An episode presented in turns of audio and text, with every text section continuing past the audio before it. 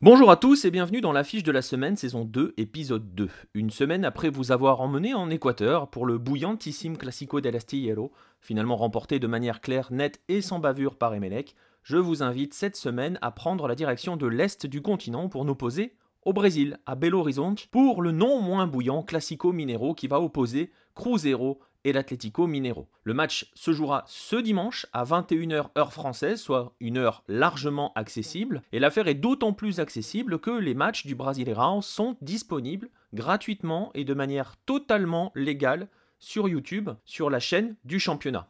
Ils sont d'ailleurs visibles en replay hein, sur cette même chaîne, et je vais vous mettre le lien vers cette chaîne dans la description. Alors, avant de se plonger dans les statistiques, bien évidemment, vous en avez l'habitude, on va faire un brin d'histoire en commençant par le premier arrivé, celui qui sera l'invité ce dimanche, l'Atlético Mineiro.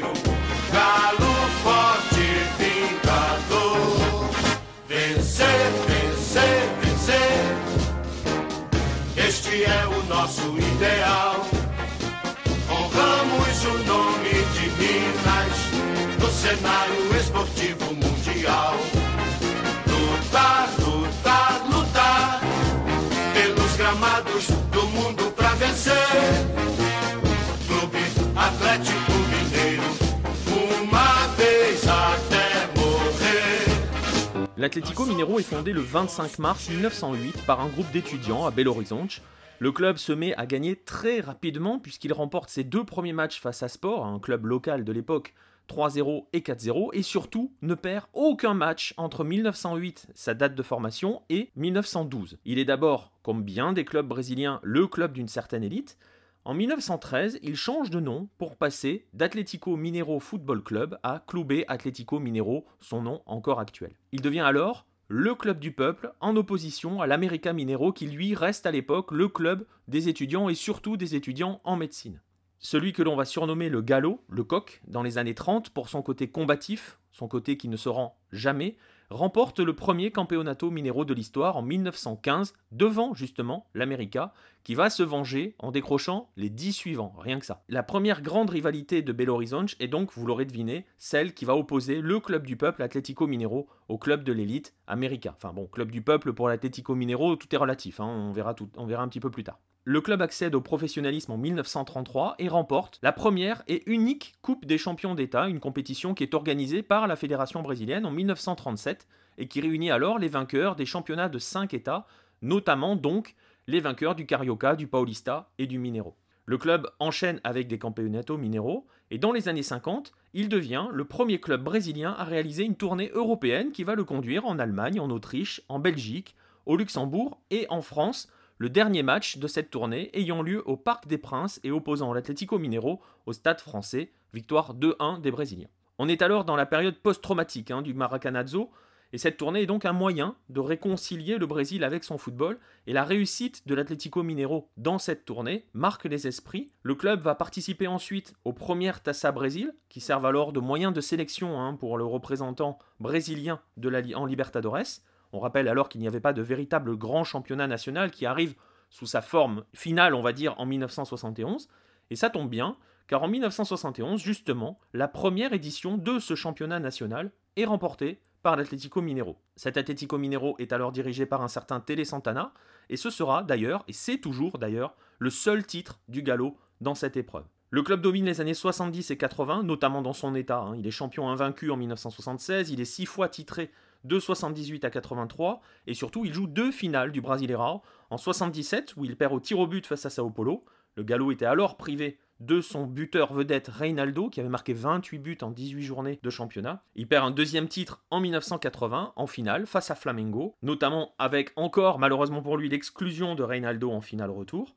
D'ailleurs, pour la petite anecdote, les deux équipes se retrouveront l'année suivante pour une place au second tour de la Copa Libertadores, et un match qui est resté dans l'histoire pas seulement pour la tonte très particulière de la pelouse, mais surtout de l'intense polémique qu'il va susciter. Bref, l'Atlético Mineiro est clairement l'un des top clubs au Brésil dans les années 80, il va plonger un petit peu dans les années 90-2000, touché notamment par une crise financière, même s'il continue de décrocher quelques minéraux et surtout deux Copa Conmebol, il faut attendre les années 2010 pour le voir de nouveau au sommet ultime, dirons-nous, en remportant la Libertadores. C'est l'époque de Ronaldinho, c'est l'époque de la campagne de 2013 qui est terminée de manière aussi chanceuse qu'héroïque, mais donc terminée par une victoire après une nouvelle remontada face à Olympia en finale. L'Atlético Mineiro revient donc sur le devant de la scène, mais vous allez le voir, les conquêtes continentales, en revanche, ce sont quand même, avant tout, une spécialité du grand rival de Cruzeiro. Existe um grande clube na cidade que mora dentro do meu coração. Eu vivo cheio de vaidade, pois na realidade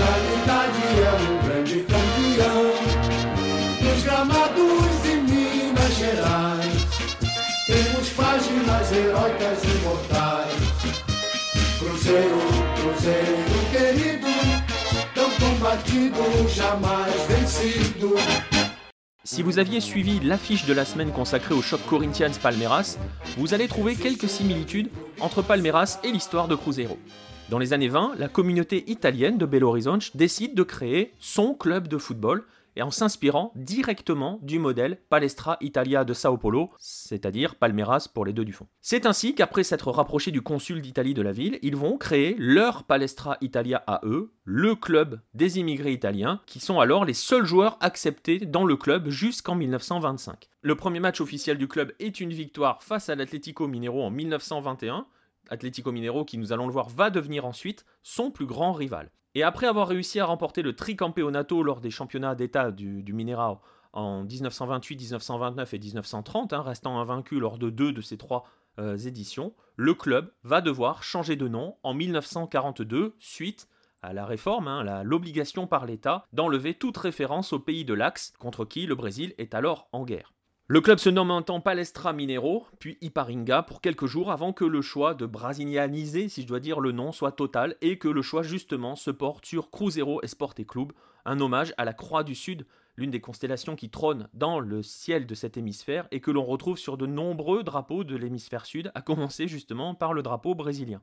La couleur bleue est adoptée, elle sert d'hommage d'une part aux origines italiennes, mais aussi au bleu qui figure sur le drapeau national. Lorsqu'il entre dans le Mineirao au cœur des années 60, le club entre aussi dans une nouvelle ère. En 1966, Cruzeiro décroche la Taça Brasil, en battant notamment le Santos de Pelé en finale, rien que ça, va décrocher 5 campeonato mineiro entre 1965 et 1969, mais surtout, le plus beau est à venir en 1976, emmené par Jairzinho Palinha, qui jouera ensuite d'ailleurs à Atlético Mineiro, et Joao Zinho, la Raposa, surnom de Cruzeiro, le renard en français, décroche la Copa Libertadores en battant en finale River Plate. Cruzeiro va perdre ensuite la Coupe intercontinentale face au Bayern de Beckenbauer, Sepp et Gerd Müller. Et il va perdre ensuite, l'année suivante, son titre en Libertadores, toujours en finale, face à Boca, défait au tir au but. C'est alors le premier titre du géant argentin.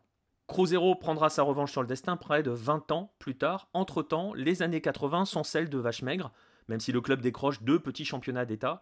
Mais surtout, le grand retour de Cruzeiro se fait à partir des années 90 et donc jusqu'aux années 2000. La Supercopa Libertadores en 91 et 92, la Recopa Sudamericana en 98, quatre Coupes du Brésil en 93, 96, 2000 et 2003, et surtout donc la Copa Libertadores en 1997, arrachée face au Sporting Cristal, et enfin le championnat du Brésil en 2003. En moins de 15 ans, le club décroche plus de 16 titres nationaux et continentaux, révèle de futurs cadres de la sélection, à commencer bien évidemment par Dida, qui est probablement le plus euh, connu de tous, et s'installe de nouveau au sommet du football. Les années 2010 sont du même acabit, emmené par Marcelo Oliveira, Cruzeiro écrase le football brésilien en 2013 et 2014 en remportant le championnat et en soulevant ensuite sa cinquième Coupe nationale en 2017. Mais alors, ce classico, depuis quand en est-il un? Alors, si les deux clubs se sont affrontés pour la première fois, je l'ai dit tout à l'heure, en 1921, la rivalité va émerger véritablement dans les années 50